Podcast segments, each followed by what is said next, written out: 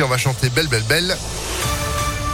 Juste après une météo moche moche moche et puis l'info immédiatement, c'est avec euh, Florian Lafont. Bonjour. Bonjour à tous. Plus d'un demi-million de cas de Covid en 24 heures. Nouveau record de contamination en France. Le nombre de patients hospitalisés franchit lui la barre symbolique des 30 000, une première depuis la fin avril. Cette vague d'hospitalisation qui devrait rester très lourde au moins jusqu'à la mi-mars.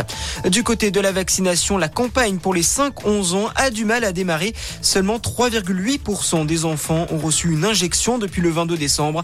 Pour faciliter la vaccination de cette tranche d'âge, le ministère de la Santé a décidé que désormais l'accord d'un seul parent allait suffire.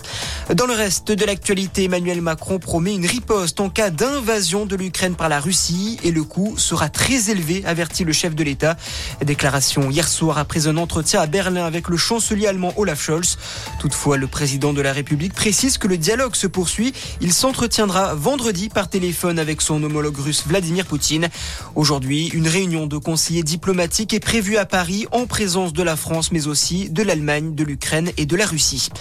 Scandale autour des maisons de retraite du groupe Orpea. Elles sont accusées de maltraitance sur des résidents, selon le journaliste Victor Castanet dans son livre Les Fossoyeurs qui sort aujourd'hui. Des personnes âgées laissées parfois sans soins pendant des jours afin de réduire les coûts selon des salariés du groupe. La direction, elle, continue de nier. Le gouvernement a annoncé hier soir vouloir convoquer le directeur général d'Orpea pour éclaircir cette affaire. Florent Pagny ne terminera pas sa tournée des 60 ans. Le chanteur a annoncé hier sur son compte Instagram qu'il était touché par un cancer au poumon. Il annule donc tous ses concerts mais assure que tous les billets seront remboursés. Et puis en tennis, fin de parcours pour Alizé Cornet. La Française a été éliminée de l'Open d'Australie cette nuit, battue en quart de finale par l'Américaine Danielle Collins en 2-7. Après l'élimination hier chez les hommes de Gaël Monfils, il n'y a plus aucun Français à Melbourne.